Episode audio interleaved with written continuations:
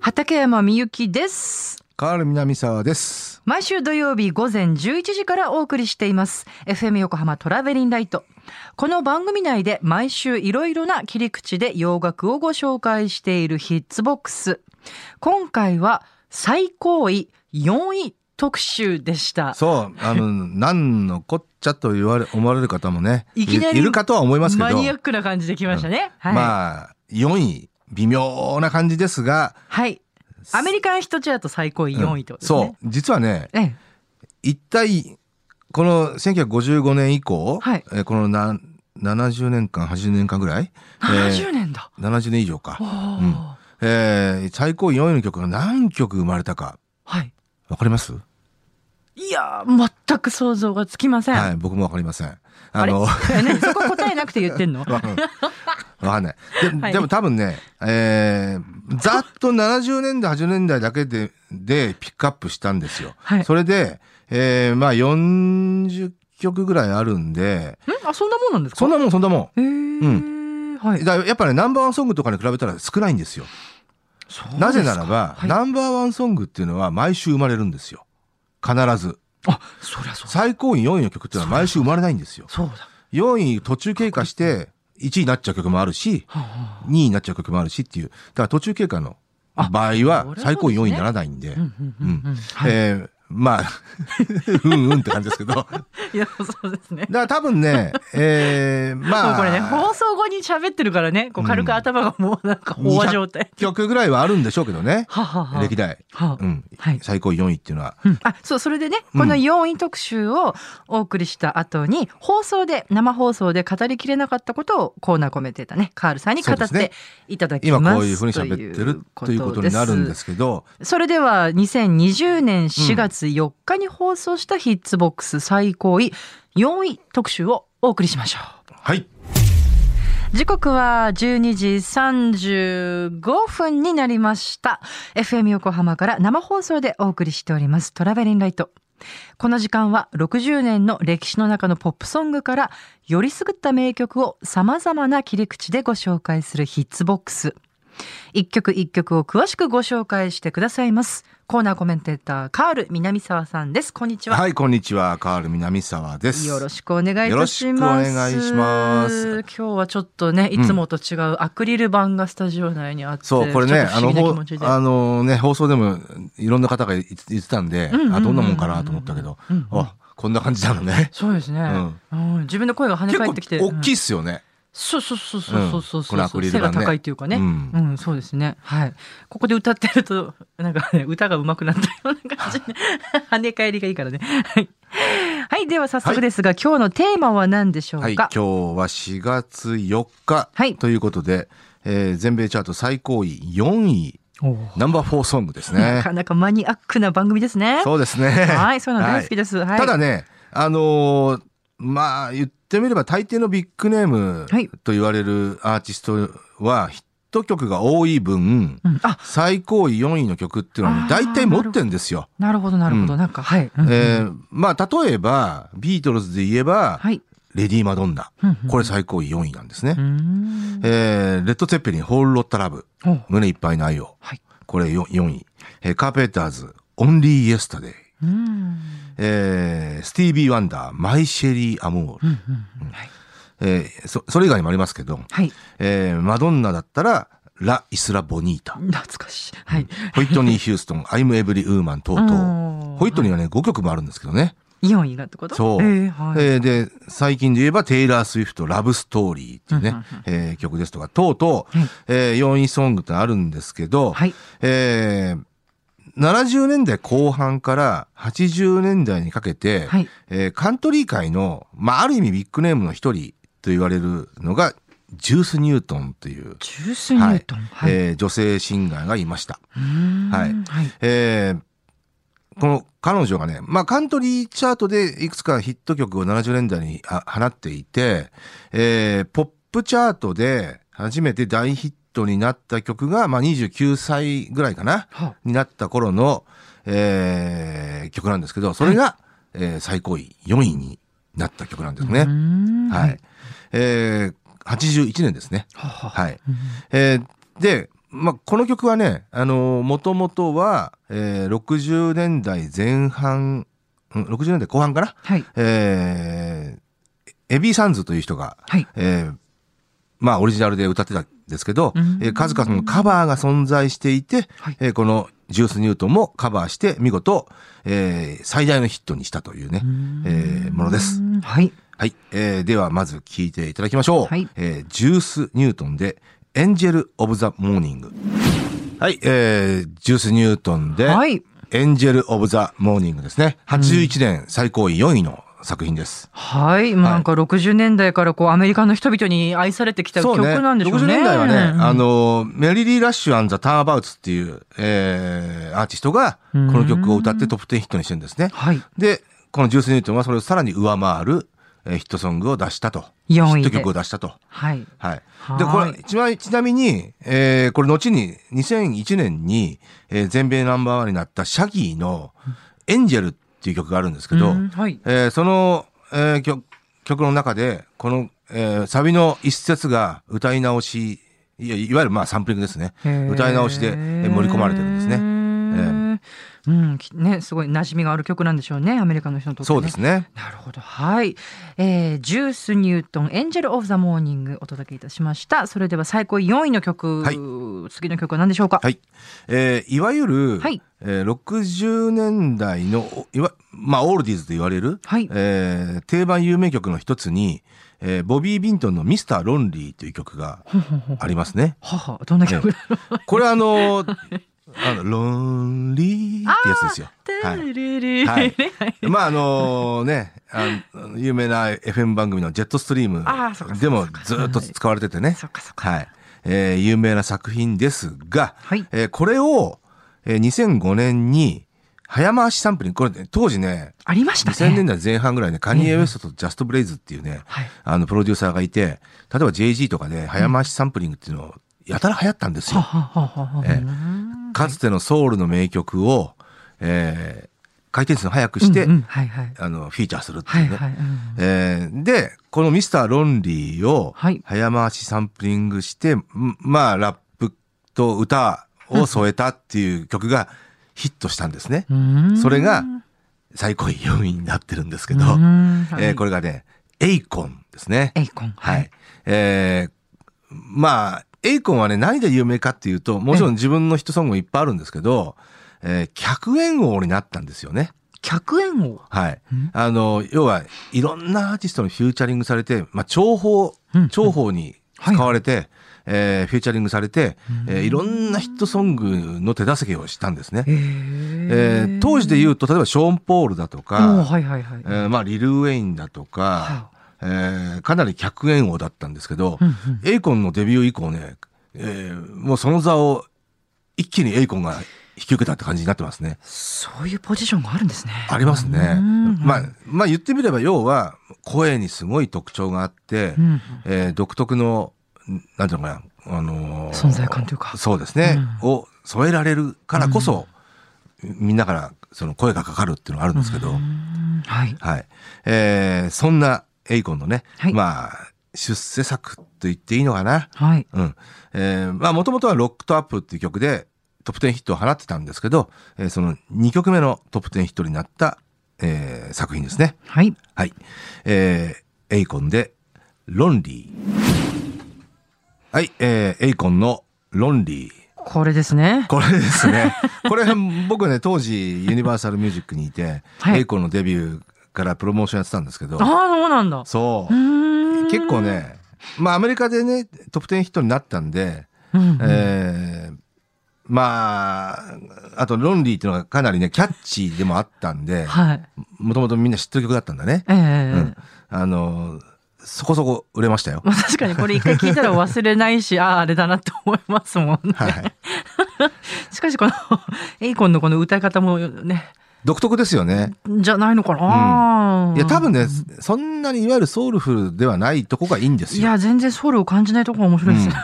だから、当時の客演王に、まあ、一気になって、本当に一気になりましたからね。そうなんだ。うん、だからショーン・ポールやリル・ウェインや、あと、まあ、隠れた客客演王でネイト・ドッグってもいたんですけど、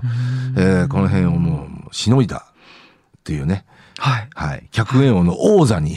踊り踊り出た人ですね。へーはい、はい。それが4位だったんですね。はい、そうです。はい。では、最後の曲のご紹介お願いします。はい。えーこれね、70年代のね、いわゆるこう王道ポップヒットはい。っていうものをね、こう、彩った一つにイギリス系の、えーまあ、スタジオミュージシャンが集あ集まったような、えーまあ、グループっていうのがあったんですね。うーん。うんはい。えーまあ、だある意味ね、こう、実体のないようなグループかな。うーん。で、そんなグループのリードシンガーを渡り歩いた人がいるんですよ。ふんふんトニー・バローズという、ほうえー人でね。はい。えーで、えーこれがね、ここの人の変遷が結構こう、い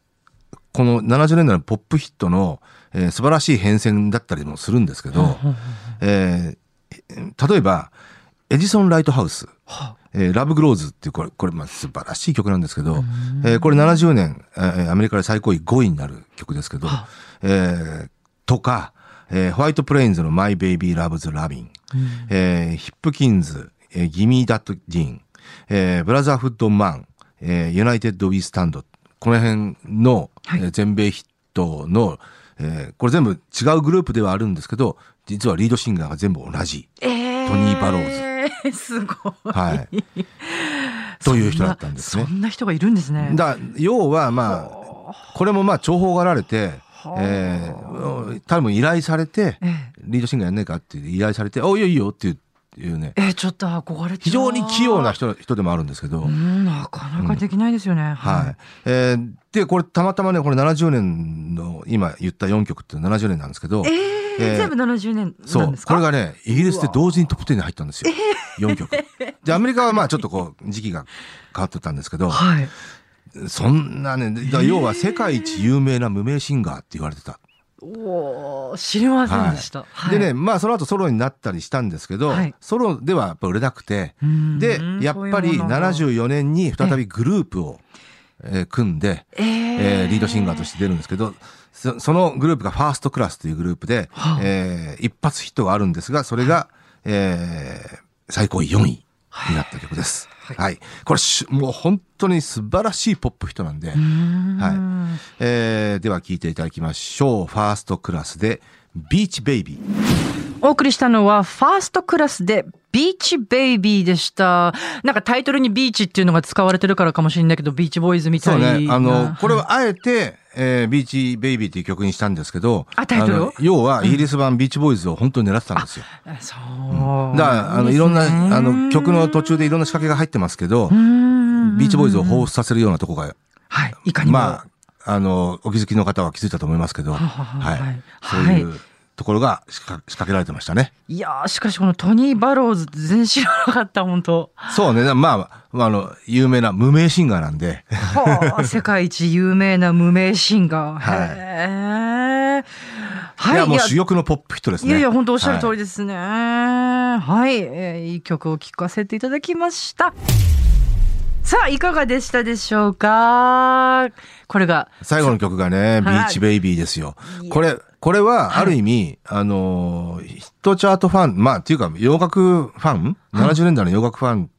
から言わせると、えーもう、70年代代表的なポップソングですから。そんな大きなポジションを、ありますねあ。そう、えだなんだっけ ごめんなさい。ファーストクラス。ファーストクラス。は、はいいなかなかいい名前ですね。ファーストクラス。そう。ね。でも多分これは、名前、ネーミングは、えー多分パッと、そんなにひねらずに作っつけたと思うんですけどこ、れいわゆるあれですよスタジオミュージシャンたちが作ったイギリスのそうですね。だかうら、ん要ははい、これ、もともとね、70年にこの4つのグループにいたって言いましたけど、はいえーそもそも、まあ、まあ、要は、サウンドプロダクションしてるプロデューサーとかが、えーこんな曲ができたから、ね、まず、じゃあ、なんかグループ作っちゃおうよ。っていうんで、適当、まあ、適当って言い方ちょっと語弊がありますけど、うんうん、いやでもこう、うん能動的にき適っと当に、こうねやりたあくての作、まっあた匿名性のあるようなグループを作ったわけですよ。ほうほうほうほうそしたらヒットしちゃったよっていうんで、まあ、あのーいろいろね、ライブやったりとか大変だと、だったと思うんですけどね。うんうんうんだからうん、いくどのグループだったか忘れましたけど、えーこの70年の 4, 4つのグループのうち、えー一つがね、もうどうしてもヒットしちゃったからライブやらなきゃなんないんで、でも、で も歌ってるのがトニー・バローズじゃないっていうね。えそうだってその時トニー・バローズは別にもう、あの、請負人としてやってたんで、 あいいですねレレコーディングの時に。 私もそういうのいいな、請負人。うん 歌手かっこ請負人。ただ、それ来たお客さんは、ええですよね。 あ、それちょっと残念ですね。うんええ だからそんなことが起こったりしたらしいんですけどね。はあ、はい。いや、でも全然知らなかったですよ。このトニー・バローズさんも。はい。えー、そして2曲目の、あの、エイコンねはい。はい、えエーイコンはい。はい。はい。これはね、あの、僕よく覚えてるんですけど、 ええー最初はね、はい。アメリカでロックトアップという曲がトップ10ヒットになって、まあ、あたあのアルバムを出しますっていうんで、日本でも売り出そうよっていうのがアアメリカから来たんですよ。ほうほうで、最初はね、断ったんですね。あ要は、ロックトアップっていうのはかなりこう、ハードな R&B ソングだったしほ、ういくらトップ10ヒットになったからといって、うん日本には伝わりにくかったんですね。うーんで、なおかつ、えー、まあ、どっちかというと渋い R&B シンガー的な立ち位置だったんでう、んうんえーこれは日本で難しいよっていうんで、最初断ったんですよ。 うんへーで、次にロンリーがアメリカでヒットして、はいあ、これいけんじゃないのってことで、もうね、これなんかもうちっちゃい宇宙人が歌ってるのしか聞こえないんじゃないそうね、早回しサンプリング がね。でもね、まあもちろんね、早回しサンプリングっていうのは、このサンプリングの文化っていうものに慣れてない人から言わせると、ええすごい眉をしかめるところがあると思うんですけど、あでもね、これ、実際一世を風靡したんですよ。あ うん、なんか、なんか、私でさえ覚えてますからね。カニエ・ウエストとジャスト・ブレイズがカ、ニエもそんなことやってたんですね。カニエはもう自分のアルバムでもう相当やってましたよ。あそうあの一番有名なのはスルー・ザ・ワイヤーっていうね、あ、やってチャましたカ・ね。カーンのスルー・ザ・ファイヤーをはい早回しサンプリングして、そうやってて。あれやりすぎだからね。ああ、うんやりすぎぐらいやってるんですね。うんただ、あのー自分のヒットソングでも、あのートゥイスターの曲とか自分の曲とか、あの、かなり早回しサンプリングやってますね。しかもサンプリングソースが結構渋かったりするんですけど、あああ、うんそういうとこにこだわりがあるんでしょうか。りますね。はい、私たちのトークにもちょっと早送りしてもらうとどんな感じになるんでし ょうか聞いてみたいもんですね。なんと言ってもね、さ早回しサンプリングはね、なまあ、JG のブループリントってアルバムがはい。金字塔なんで、おーははい。ははははジュース・ニュートンとか全然知らなかったしな。あうんーこれはね、81年にえ、えーちょっとしたカントリーブームがあったんですね。うんうんあの、まあ、もちろんね、おあの、最近お亡くなりになったケニー・ロジャースですとか、はい。えーエディ・ラビットだとか、えーまあ、新旧のアーティストが、こう、いろいろ、組んずほずれつして、えーちょっとした、えーそのカントリーブームがあったんですね。うーんだから2010年前後にね、テイラー・スウィフトを中心とするカントリーブームがあったような、なるほど、なるほど。はい。えーで、その中で、えーまあ、カントリーチャートで活躍していたジュース・ニュートンが、えーポップチャートに進出してきたっていうね。えーその、とっかかりになった曲がこの、エンジェル・オブ・ザ・モーニング。で、このエンジェル・オブ・ザ・モーニングも、えーアメリカ人にとっては多分、家庭でよく歌われてた曲だと思うんですよね。って話してたんですよね。そう。んんん60年代のヒットソングなんで、カエルさんなんかほらもちろんこの曲のことをよくご存知だからはでい、すこけれよくど、覚えてますね。私は全然知らなくって、はいでもその60年代、70年、80年代にもヒットして、01年にもね、サンプリングされてそうとかですって。ね。うん、だからアメリカの人にとっては、ずーっとこう、まあ、まあ、歌い継がれてきた曲ですよね。ねそうなんでしょうね。多分、だから老若男女が、あの、このサビは口ずさめるような立ち位置の曲だと思います。へーはいそう思うと、やっぱり全然日本とアメリカでこう、知ら知まあられている、愛されている曲特にカントリー畑はどううしてもね、あのー、そ、そこの、なんていうのかな、あのー、隔たりっていうのはありますよね。なのかもしれないですねう。ん。うんただね、ジュース・ニュートンは、はいこの81年に、えーまあ、この曲もヒットしましたけど、はい日本では多分ね、クイーン・オブ・ハーツっていう曲がね、えーこれは最高2位なんですけど、同じアルバムからのカットなんですけど、うんえーそっちの方がまあ耳馴染みあるかなとは思いまあす。じゃあもう大ヒットアルバムを出してるんですね、この方は。ジュースにそうです。ははあ、そうなんだ。はい、えー、そんなこんなな感じで、今週は全米ヒットチャート最高4位特集をお届けいたしました。なんか4番目に好きなアイドルとか、今パッと浮い。かび4ます番目に好きなアイドルね。誰だろうな。うん、乃木坂ちゃんとかかな、あの辺 かな。あ、なんか今聞いてすっごい疲れたな四番っていう感じなんでどすっけど。から目線だよって感じだ ね。わかんない。ほんと私も今4番目に食べたいもの何かなそうなんだろうな焼き芋かなおーそうだよね。はい。僕はメカブかな。あ、いいですね。あ、 メカブはね、今旬なんですよ。そうだねあ、マジでマジでメカブはいいと思います。うん四番目はい。ということで、今回は全米チャート最高位4位特集をお送りしました。曲も合わせて聞きたいという方は、毎週土曜日午前11時から放送中、FM 横浜トラベリンライトのオンエアで、ぜひ聞いてくださいね。それでは、それでは。さようならさようなら